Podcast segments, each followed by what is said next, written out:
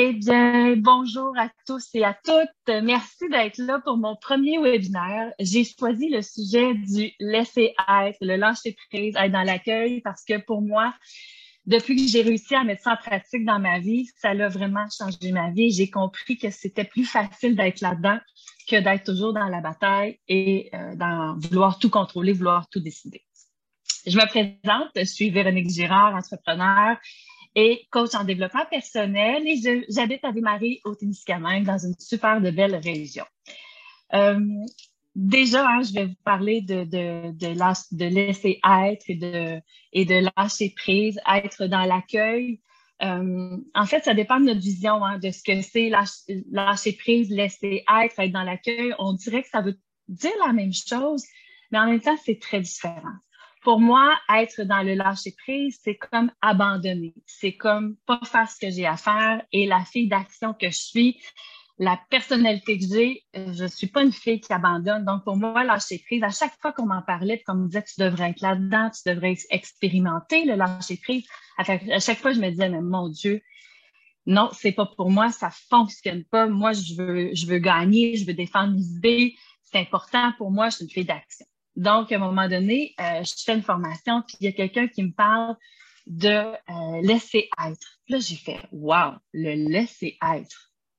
Oh, ça, ça sonne beaucoup plus doux à mon oreille. C'est dans, dans tout mon corps, on dirait que ça fait Oh wow, ça, ça résonne. Le laisser être, c'est comme accepter que ça soit comme ce soit, tout simplement. C'est pas être dans la bataille, c'est pas non plus se résigner, c'est juste on accepte que ce soit comme ça. Et à partir de ce jour-là que j'ai compris ça, ça a vraiment changé pour moi. Puis j'ai compris que c'était beaucoup plus simple, beaucoup plus doux et que c'était pas abandonné de laisser être. C'était vraiment différent. Euh, déjà, quand on parle de d'être dans l'accueil, au départ, des fois, on a envie de, de se d'être dans la résistance, hein, de se rebeller puis de dire non, non, non, non, moi je veux pas, je veux pas, j'aime pas cette situation-là qui s'en vient pour moi, ou j'aime pas le changement que la vie me force à vivre, parce que des fois c'est des grands, des fois c'est des petits changements. Et des fois, c'est même des changements qu'on a choisis soi-même, mais malgré tout ça, être dans l'accueil, c'est pas toujours facile. Et là, on est dans la, dans la résistance et on a l'impression qu'on veut être dans le contrôle, qu'on veut décider, qu'on veut euh, organiser tout, tout, tout, tout. Et là, finalement, ça devient très difficile. Et on se rend compte quand on est dans la résistance que finalement, c'est un gaspillage d'énergie parce que ça nous demande beaucoup de temps, beaucoup d'énergie. Euh, souvent, on est aussi dans la peur. Et là, finalement, on se retrouve à se dire, oh my God, que c'est, c'est lourd et on n'aime pas ça et on n'est pas bien. Puis on se dit, mon Dieu, comment je pourrais faire autrement? Mais des fois, on a l'impression qu'on ne peut pas faire autrement. Après être dans la résistance, il va arriver souvent euh, on fait semblant que ça n'existe pas. On fait semblant que c'est pas là. On fait semblant qu'il n'y a rien qui a changé. Puis on se dit, ben, c'est comme si on jouait à, l'autruche, comme un enfant de deux ans, il ne voit pas, fait que ça n'existe pas, mais d'être dans, de faire semblant, ben, ça nous amène à rien non plus parce que, encore là, on est dans une forme de résistance. On fait comme si ça n'existait pas et ça ne nous permet pas d'avancer. Ça ne nous permet pas d'aller de l'avant. J'ai envie de vous raconter euh, une petite histoire. Plusieurs la connaissent, mais d'autres pas. Euh, en novembre 2020, j'ai choisi de vendre mon entreprise. En fait, j'ai eu la première idée. Je me suis dit, bon, j'ai goût de passer à autre chose dans ma vie. Je veux vendre mon entreprise. Et la fille d'action que je suis, a fait, bon, ben, je vais faire un beau plan. On va faire un, un cahier tout bien déterminé avec un plan d'affaires pour la, personne qui achète ça, ça va être tout parfait. Elle va vraiment savoir comment s'aligner. Écoute, il n'y a pas personne qui va pouvoir me dire non. C'est tellement bien fait, c'est tellement bien organisé que si je propose ça à quelqu'un, ils vont me dire oui. Puis je choisis même à qui je décide d'offrir mon entreprise parce que je me dis, ben ça, c'est les meilleures personnes pour m'acheter, puis je pense que c'est eux. Donc, je me présente une première fois, ça prend quand même un petit bout de temps, on me dit non. Et là, je suis comme, ben voyons donc, je comprends pas. J'ai tellement bien fait mon plan d'affaires, j'ai tellement fait, bien fait mon cahier, il est boudiné, il est imprimé en couleur. J'ai mis tellement d'amour et de temps, pas juste moi, avec, avec Alexia, bien sûr. Là, je me dis, ben voyons qu'on me dit non. Je le présente à une deuxième personne. On me dit encore non. je le présente à une troisième personne, on me dit encore non. Et là, je me dis, ça pas de bon sens. Et là, je me sentais pris avec mon entreprise. Je me disais, moi, j'ai le goût de vendre, j'ai le goût d'avancer, j'ai le goût d'aller de l'avant. Et là, je suis prêt avec mon entreprise qui, qui a personne qui veut. Donc, j'ai pas le choix de continuer. Et à un moment donné, quelqu'un me dit, ben, tu sais, des fois, il faut juste laisser être. Puis là, je fais, ah oui, c'est vrai. Et là, j'étais pas du tout dans le laisser être. Hein. J'étais vraiment dans, je vais tellement bien faire qu'on peut pas me dire non. Je vais tellement tout contrôler qu'on pourra pas me dire non. Mais dans ces moments-là, j'étais pas nécessairement écologique. Écologique veut dire que c'était peut-être bon pour moi, mais c'était, peut-être pas bon pour ces personnes-là. Puis, moi, je crois que l'univers a un plan. L'univers a sait qui est bon pour tout le monde, puis elle a un plan, puis ben, beau que Véro voulait quelque chose, l'univers disait, hm, c'est peut-être pas ça. Et un matin, euh, j'ai une rencontre avec mon coach, je lui explique ma situation, puis je fais comme, hey, là, là, ça n'a pas de bon sens. Fait que là, je lui lance, ben, je suis toujours bien pas pour écrire ça sur Facebook, tu sais, que, que je veux vendre mon entreprise, pas même ça marche. Puis il me répond, ben, pourquoi pas? Et là, je me dis, mais mon Dieu, mais pourquoi pas? Ben, je sais pas. Et finalement, deux jours plus tard, samedi matin, euh, j'écris un petit mot sur Facebook qui veut dire beaucoup de choses, mais qui veut pas dire grand-chose, avec pas de plainte, pas rien. Une action inspirée, tu sais. À matin, là, je fais une action. Ben, croyez-le ou non, euh, dix jours, même pas, sept jours après, je crois, euh, la personne me disait, oui, Véro, j'achète ton entreprise j'avais pas été dans le contrôle, j'avais été dans le laisser-être. J'avais fait une action inspirée, puis je m'étais dit, ben, advienne que pourra. Puis la bonne personne qui va tomber sur mon message, puis que ça va être elle, l'univers va me l'envoyer. C'est vraiment comme ça que je m'étais sentie. Et j'ai fait, wow! Et bon, euh, ceux qui savent qui a acheté mon entreprise, je sais que c'était la bonne chose pour elle et c'est la bonne chose pour moi. Donc, probablement que si j'avais été dans le contrôle puis que j'avais forcé la game à ce que ceux que je voulais qu'ils m'achètent au départ, c'était pas bon pour eux. Donc, d'être dans le laisser-être, d'être dans l'accueil de ce qui se passe, ça nous révèle souvent les plus belles surprises et c'est là qu'on est, euh, qu'on est bien. Donc, c'était mon, ma, première expérience que je voulais vous parler par rapport à être en résistance, puis finalement être dans l'accueil. Et finalement, j'ai eu ce que je souhaitais, mais juste pas de la façon que je pensais.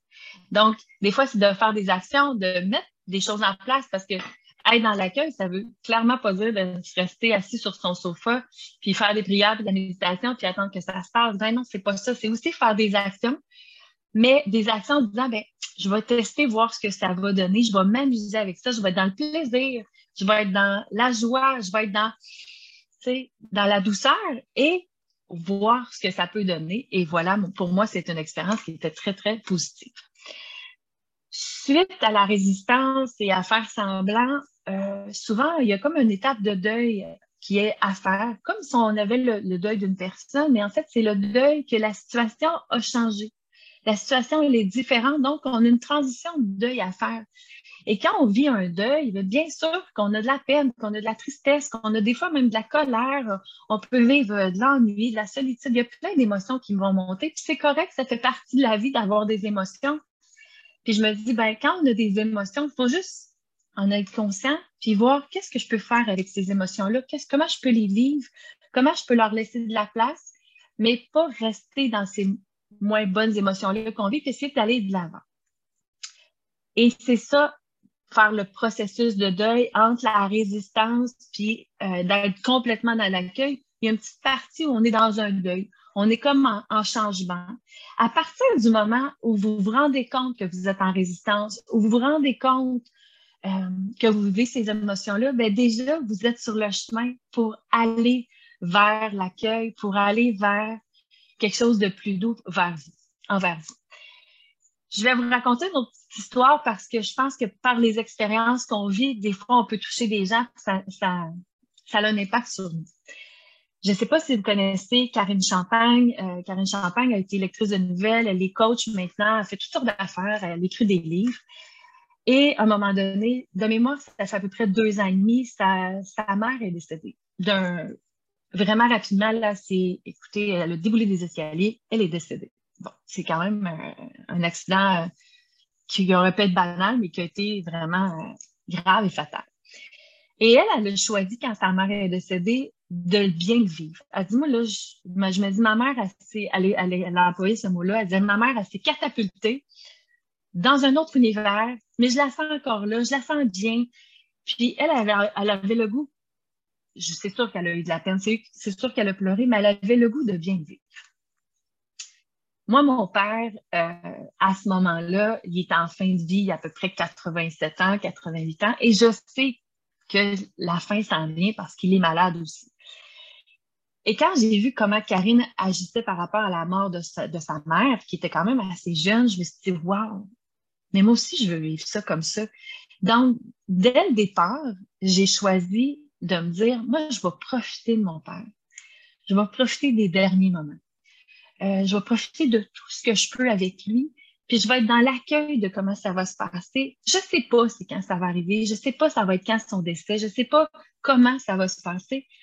Mais j'avais le goût d'être un bon enfant. J'avais le goût de l'accompagner là-dedans. Puis j'avais le goût que ça se passe bien. Est-ce que j'ai eu de la peine? Bien sûr. Est-ce que j'en ai encore? Bien sûr, ça m'arrive. Mais il y a une sérénité qui est venue avec le fait d'accompagner mon père là-dedans. Et c'est normal, hein, la mort, ça fait partie de la vie, c'est normal. Donc, j'ai choisi d'être dans l'accueil avec mon père, d'être dans le laisser-être et que ça se passe comme ça devait se passer et de pas être en résistance, de pas faire de plan de match, de juste être là, être là pour ses besoins, être là pour ce qu'il avait besoin, puis de profiter de. Sais, moi, j'ai un cours en coiffure dans la vie, mais je peux vous dire que la dernière fois que je savais que je coupais ses cheveux, j'en ai profité, j'ai joué dans ses cheveux, on a fait des blagues. Puis je sais que c'était un beau moment que j'ai passé avec mon père. Puis j'ai même pas pleuré, puis je me trouve bonne parce que tout le monde qui me connaît, vous savez que je, suis braillarde. Mais j'ai pas pleuré quand j'ai coupé ses cheveux. Je me dis, ah, j'en profite. C'est la dernière fois que je coupe ses cheveux, genre, on profite de ce moment-là. Est-ce que c'est comme ça que les gens pensaient que j'étais pour vivre le décès de mon père? Clairement pas. Euh, tout le monde avait peur. Mon, mon chum me disait, eh mon Dieu, comment tu vas réussir à vivre ça? Comment tu vas passer à travers ça? Il avait peur que je crash après le décès de mon père parce que il voyait tout ce que je faisais avec lui, l'énergie que je mettais, tout ça. J'ai passé quand même euh, un cinq, six jours à veiller mon père pratiquement jour et nuit. Je dormais avec lui et avec une autre de mes sœurs aussi, puis toute la famille était dans la maison. C'était vraiment un beau moment. Et mon chum avait peur. Je vais vous raconter un autre petit bout d'histoire avec mon père mon père est très âgé par rapport à moi. Quand je suis née, il avait déjà 48 ans. Donc déjà, très jeune, 4 ans, 5 ans, j'avais déjà euh, compris que mes parents étaient plus âgés. Mon père, bien sûr, mon père est beaucoup plus vieux que ma mère. Et ça me faisait de la peine. Euh, j'étais couchée le soir, puis là, je me disais, OK, là, j'ai 4 ans, mon père a 52 ans. Dans 20 ans, je vais avoir 24 ans. Lui, il va avoir 74 ans. Et il va être vieux, il va être mort. C'est bon, un enfant de 4 ans, ça, ça réfléchit comme ça peut. Et ça me faisait de la peine et je pleurais. Et quand j'ai eu 6-7 ans, mon père a eu un premier euh, problème avec ses intestins, il est opéré. Fait que là, moi, j'étais pas très consciente de ce qui se passait, mais à 16 ans, mon père a vraiment eu un, cancer de l'intestin. Euh, il y a eu ce qu'on appelle une stomie. Donc, c'était une grosse, grosse opération, puis il avait à peu près 65 ans. Je me souviens, quand mon père est parti pour la table d'opération, je me souviens de pleurer parce que je me disais, c'est terminé, c'est ici que ça, ça se termine tu reverras pas ton père parce que c'est une grosse opération. Quand tu as 16 ans, monsieur de 65 ans, tu le vois bien vieux. Donc, je me disais, c'est terminé. Ben non, mon père est sorti de là. Puis finalement, mon père est décédé à 90 ans. Donc, j'ai passé toute ma vie un peu à vivre sur du temps emprunté, à me demander s'il connaîtrait mes enfants, à me demander s'il serait là pour plein de beaux moments. Ben oui, il était là pour plein de beaux moments. Et heureusement pour moi que j'ai eu le déclic à la fin de dire, moi, là, pour les dernières années à mon père, là, pour la dernière année et demie à mon père, certainement, je vais être dans l'accueil. Je vais être sereine par rapport à ça parce que c'est normal, ça fait partie de la vie. Puis pour vrai, quand mon père est décédé, je me souviens encore, je me dis, waouh, qui est beau. C'est une belle journée d'été. C'est ensoleillé. Je me dis, waouh, tabarouette de belle journée pour aller au ciel. Puis je vous dis, j'ai dit d'autres choses que ça. Mais bon, hein, on est sur Zoom, on va, on va utiliser des mots qui sont euh, disables sur Internet. Puis le soir, j'ai senti déjà, je dis à mon chum, je fais Ah, mon père est rendu au ciel. On peut croire, pas croire. peu importe. Mais pour moi, ça me faisait du bien que mon père était rendu là, puis qu'il était bien. Et tout de suite, j'étais sereine. J'aurais pu être dans la bataille, puis de, de me dire, oh, mais mon Dieu, que si je veux pas que mon père parte. C'est sûr que je le regardais encore bien longtemps, puis si vous lui auriez demandé à lui, même s'il avait 90 ans, qu'il avait des problèmes avec ses oreilles, avec ses yeux, avec ses hanches, avec il y avait un cancer, il y avait plein d'affaires. Je suis que vous lui auriez dit, Monsieur Gérard, est-ce que vous voulez un autre 20 ans? Il aurait dit, ben, je sais nous, moi, je suis prête, j'aime la vie. Mais même lui, dans la dernière semaine, il était dans l'accueil, puis il a accepté que c'était son tour de partir. Et pour moi, ça, c'est juste, wow, merveilleux d'être dans cet accueil-là. Ça nous a permis de bien le vivre pour moi, comme pour lui. Je peux pas parler pour mes sœurs, puis mon frère et ma mère, mais je pense que ça l'a amené quand même un état où tout le monde était bien, où tout le monde se sentait bien. C'était ma petite histoire par rapport à mon père. Là, je vous ai raconté deux grandes histoires pour moi qui ont été marquantes dans mes dernières années de vie. Mais être dans le laisser-être et dans l'accueil, c'est pas juste pour les grands changements, c'est pas juste pour les grandes histoires, c'est aussi pour comment on souhaite que notre journée se passe le matin. Si vous êtes déjà dans, là, il faudrait que ça se passe demain, puis demain, puis demain, vous risquez d'être déçu parce que là, vous n'êtes pas dans l'accueil, vous êtes dans le contrôle, vous êtes dans la bataille, puis vous souhaitez que ça se passe d'une certaine façon et il y a pas des chances que la vie fasse non, non, là, c'est pas comme ça que ça va se passer. Moi, j'ai un autre plan. Donc, de plutôt dire, OK, comment je voudrais être, moi, aujourd'hui? Ah, je voudrais être de bonne humeur. Je voudrais être dans la joie. Je voudrais trouver les bons mots pour faire mon webinaire. je voudrais être euh, calme. Comment je voudrais être? Donc, pas de choisir comment chaque chose va se passer, mais de plutôt choisir quelle attitude vous allez choisir d'avoir. Et dans mon entourage, j'ai des gens qui sont vraiment dans cette ben, moi, je suis simple, je suis pas compliquée. Et le fait d'être comme ça, souvent, la vie va lui donner des belles surprises parce qu'elle a des attentes qui sont très réalistes. Ça veut pas dire qu'elle en a pas, mais elle est capable de, le mot que je vais utiliser, c'est les manager, elle est capable de dire, ah, oh, mais tu sais, j'ai pas eu ça, mais c'est correct, j'ai eu ça. Euh, ça peut être aussi quand on part en vacances. Tu sais, des fois, on part en vacances, on voudrait donc que nos vacances soient parfaites, puis que le, le resort où on va soit parfait. Puis si on part avec ça, ben on va être déçu. Tu sais, je pourrais vous raconter une histoire. Mon premier voyage à Cuba, l'agente de voyage, elle veut pas que j'aille à cet endroit-là parce qu'elle me dit que ça n'a pas de bon sens. Mais ma soeur, c'était là qu'elle va, fait que je suis pas pour aller dans un autre resort. Puis l'agent de voyage est comme non, non, ça n'a pas de bon sens. Et moi, je me dis, c'est mon premier voyage. Et j'ai fini par lui dire pour la calmer, je dis, écoute, si c'est si, si, si pire que ça, je prendrai plus d'alcool, je m'en rappellerai pas, puis ça va être correct. Et elle fait comme, ben, tu prends ça de même? Ben, certainement. Et c'était pas parfait. Si je résume avec d'autres voyages, si je compare avec d'autres voyages, ouais, c'était correct. Mais c'était mon premier. Donc, moi, je me souviens de ma première fois où j'ai vu la mer, de ma première fois où euh, j'ai vu des vrais Cubains danser, de, la première, de toutes ces premières fois-là, pour moi, c'était extraordinaire. Donc, le resort, tout ce que j'étais, puis la bouffe était moyenne. Ben, c'était un peu le moindre de mes soucis. Mais elle, qui voulait me vendre un voyage, voulait que ça soit parfait. Mais moi, déjà à ce moment-là, j'étais dans le laisser-être et je me dirais, je me disais, ça sera comme ça sera. Les trucs pour être dans le laisser-être, je vais juste euh, faire ça que je suis bien, là, parce que je m'étais fait un petit PowerPoint pour pas me, mélanger. Ben, en fait, le premier truc, c'est toujours de se dire, on attire à soi ce qu'on vibre et non ce qu'on veut. Donc, être dans euh, une belle énergie, d'être dans la douceur, d'être dans la bienveillance, d'être dans l'acceptation, déjà là, ça l'engendre quelque chose de différent chez les autres que si on est toujours dans le contrôle, puis qu'on veut toujours tout décider, puis qu'on veut toujours tout contrôler, notre énergie, elle n'est pas la même et on recevra pas la même chose. Et le fait d'être toujours dans le contrôle, ben, c'est sûr qu'il va y avoir de la résistance parce qu'il y a des gens qui, eux, veulent autre chose. Là, déjà là, on tombe dans la bataille. Tandis que si je suis dans le laisser-être, peut-être que la personne en face de moi va être aussi dans le laisser-être et là, la relation va être vraiment différente et notre activité va se faire différemment aussi. Donc, finalement, c'est plus doux, plus le fun et plus agréable pour tout le monde.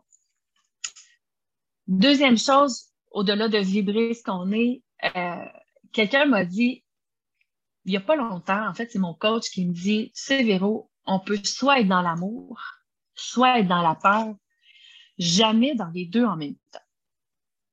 Ah, là, j'ai fait, oh, OK. Oui, tu as, raison. Parce que quand on est dans l'amour, on est dans la confiance. Il n'y a aucun doute, il n'y a aucun jugement. On est dans vraiment dans l'acceptation de ce que c'est là parce qu'on est dans l'amour, on est dans la confiance. Quand on est dans la peur, à l'inverse, on est dans le jugement, on est dans les comparaisons, on est dans le doute, euh, on est dans les peurs, on est dans tout ce qui est énergie beaucoup plus basse, beaucoup plus négative. C'est un manque de confiance en nous, souvent, qui nous amène là parce qu'on a peur. C'est un manque de confiance envers les autres et envers la vie. Donc, juste de dire, si vous avez des peurs, et c'est normal, hein, les peurs, ça fait partie de la vie, puis les peurs, c'est juste là pour nous faire des petites mises en garde. Fait quand il y a des peurs qui montent, c'est correct, acceptez-les, dites, hey, j'ai peur de telle chose. OK, pourquoi j'ai peur de ça? Pourquoi mon, mon cerveau m'envoie ce, petit avertissement-là, ce warning-là de dire, il faudrait que tu aies peur de ça. Il y a, y a cette peur-là qui est là. Mais juste de dire, OK, ouais, c'est vrai. Cette peur-là, elle me permet de faire quoi? Qu'est-ce que je peux faire pour calmer, euh, me calmer puis dire finalement, cette peur-là, elle n'a pas lieu d'être. Cette peur-là, elle n'est pas importante. Euh, je peux l'organiser. Puis le fait que votre cerveau vous envoie ces peurs-là, ben, servez-vous-en. Vous pouvez soit vous paralyser puis dire, mon Dieu, mais j'ai peur, j'ai peur, je fais rien. C'est une option. Mais vous pouvez aussi dire, hey, non, moi, ma peur, je vais m'en servir pour aller de l'avant. Je vais m'en servir pour progresser, pour évoluer. Donc, c'est quand même le fun de dire, OK, mes petites peurs, je les écoute, mais je les laisse pas me, je les laisse pas me, me mettre à terre, je les laisse pas m'abattre. Autre chose aussi qui peut vous aider à être dans le laisser-être, c'est euh, tout ce qui est la gratitude. Bien sûr, là, on entend souvent faites vos gratitudes le soir avant de coucher ou le matin. C'est correct. C'est, ça, si ça vous convient puis que vous le faites, c'est parfait. Mais dans la gratitude, pour moi, c'est l'être dans tout moment de ma journée d'être en gratitude parce que quelqu'un m'a fait un, petit coucou, un petit message, euh, quelqu'un m'a fait un café le matin, être en gratitude pour ce qu'on vit dans la journée, ça fait qu'on les voit plus parce que notre cerveau nous montre ce qu'on regarde le plus et où ce qu'on met notre attention. Donc, plus on voit la vie avec toutes les belles gratitudes qu'on a autour de soi, plus la vie est douce et est belle parce que c'est ce qu'il va nous montrer. Notre cerveau va nous, va nous faire voir ça. Un peu comme si je vous dis, en ce moment, pensez que vous êtes à la mer et que vous êtes sur le bord de la plage et que vous avez un beau pina colada dans vos mains, ben c'est sûr que vous venez d'y penser parce que c'est ce que je vous ai euh, je vous ai fait comme image. Donc, notre cerveau, il est fait comme ça. Je vous raconte un, une autre histoire. J'aime ça raconter des histoires. Euh, quand moi, je me rends compte que je vais moins bien, euh, que c'est difficile pour moi, puis que je suis pas dans ma gratitude, que je suis pas dans l'accueil non plus, puis que là, je veux me ramener sur la terre. J'appelle ça comme ça. Souvent, je vais m'asseoir dans mon salon, sur mon sofa. Et je vais me dire, OK, en ce moment, j'ai un toit sur la tête. Je suis confortable. J'ai pas chaud, j'ai pas froid. La température est correcte. J'ai de la bouffe dans mon frigidaire. Euh, j'ai une voiture. Mes filles sont en santé. J'ai un chum qui m'aime. Je suis en santé. J'ai tout ce qu'il faut pour être heureuse. C'est vraiment comme juste le, prendre le temps de me ramener OK, Véro, ta vie, là, elle va bien. Pour terminer mon, mon petit protocole, euh, je me mettais, parce que là, dernièrement, je le fais moi, mais souvent, ce que je fais quand je me rends dans cet état-là, c'est que je me mets un DVD de Céline Dion. Pas un DVD où elle chante, un DVD où elle fait des entrevues, un DVD où elle, nous raconte plein d'affaires. Pourquoi? Parce que j'aime son énergie. J'aime comment elle agit. J'aime comment elle parle. J'aime comment elle traite les gens. Et je m'inspire d'elle pour me, me regrander puis me donner, euh, donner du gaz là, pour continuer ma journée puis me dire Hey, tout va bien, là, let's go, Véro, t'es capable. Donc, moi, c'est ce qui fonctionne pour moi, mais trouvez-vous à vous une façon euh, de vous regrander facilement, rapidement, quand vous sentez que vous êtes un petit peu euh, comme une feuille au vert, puis que les émotions sont trop fortes puis que c'est pas facile pour vous, ben juste respirer, vous remettre là-dedans puis vous regrander puis trouver quelqu'un qui vous inspire. Puis des fois même de se dire, OK, dans telle situation, quelqu'un que vous aimez, ça pourrait être de dire, Céline, elle dirait quoi? Céline, elle ferait quoi? Elle agirait comment? Puis là, juste de se dire ça, ben c'est pas Véro, c'est Céline. Puis là, ça donne des pistes de solutions, ça nous donne des idées pour euh, avancer et aller de l'avant. Je vous dirais aussi, oser expérimenter, oser essayer, oser voir si je fais cette action-là, qu'est-ce que ça va m'amener? Comment ça va se passer? Tu sais, est-ce que, si je me mets dans un état de laisser être et d'accueil, qu'est-ce qui est là pour moi? Est-ce que je peux aller vers ça? Si oui, je me sens comment? Juste d'essayer, de oser le faire, expérimenter, parce que moi, ce que je vous raconte aujourd'hui, c'est ce que moi j'ai vécu, c'est comment pour moi ça se passe, c'est mes trucs à moi, c'est mes idées à moi. J'avais le goût de vous le partager parce que on est dans une ère, sans la nommer, où on a besoin beaucoup, beaucoup d'acceptation, on a besoin beaucoup, beaucoup de laisser être. Puis j'avais le goût de vous le partager parce que pour moi, c'est tellement plus simple, plus doux, plus facile.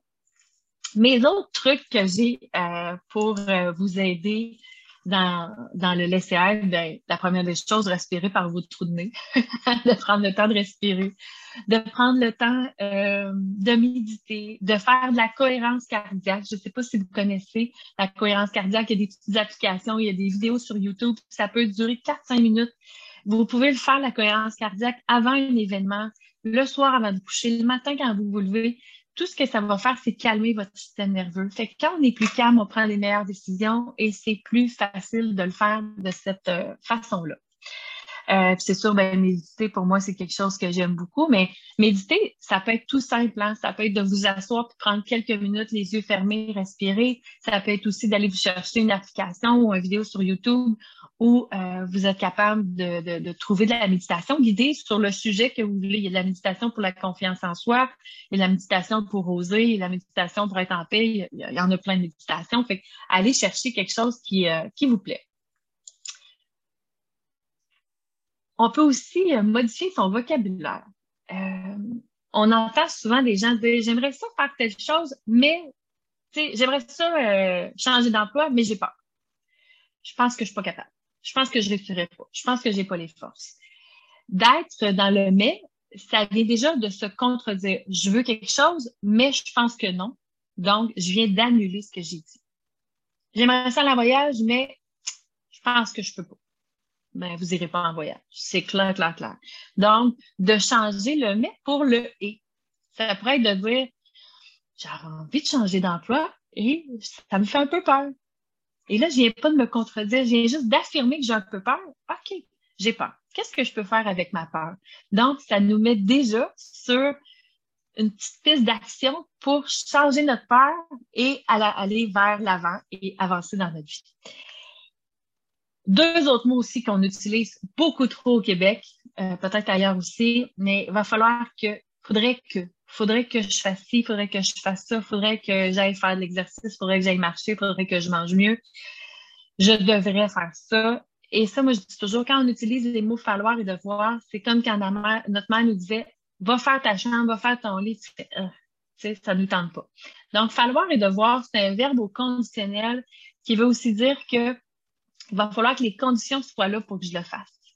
Soyez plutôt dans les verbes d'action dans le présent. Donc, je fais, je choisis, je vais, je veux, j'obtiens. Et là, ça fait toute une différence parce qu'il y a un engagement qui est là. Fait que quand quelqu'un vous dit, oui, oui, je vais, oui, euh, faut que je fasse ça, vous le savez que la personne ne le fera pas parce qu'elle s'engage pas. Ou le, le, mot aussi, ah, je vais essayer. Hmm, je vais essayer aussi. C'est quasiment assurément que la personne ne le fera pas parce qu'elle ne s'engage pas à réussir.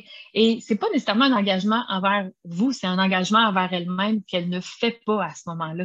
Donc, c'est super important de dire des mots qui nous mettent en action et dans le moment présent. Ça va faire toute une différence. Euh, dans les autres euh, mots de vocabulaire, attendez, je vais juste faire ça de ne pas me tromper. Ah oui, les parce que ouais, je devrais faire ça, mais parce que là, il y a telle affaire, je pourrais pas y arriver. Fait que les parce que, c'est toujours de la justification. Enlevez les parce que. Arrêtez de vous justifier. Arrêtez d'être là-dedans. C'est pas nécessaire. Et je vous le dis, euh, d'être dans ce changement de vocabulaire-là, est-ce que c'est facile tout le temps? Ben non, on l'oublie parce que c'est des habitudes de vie qu'on a depuis longtemps d'utiliser le mais, d'utiliser les falloirs, les devoirs, les parce que.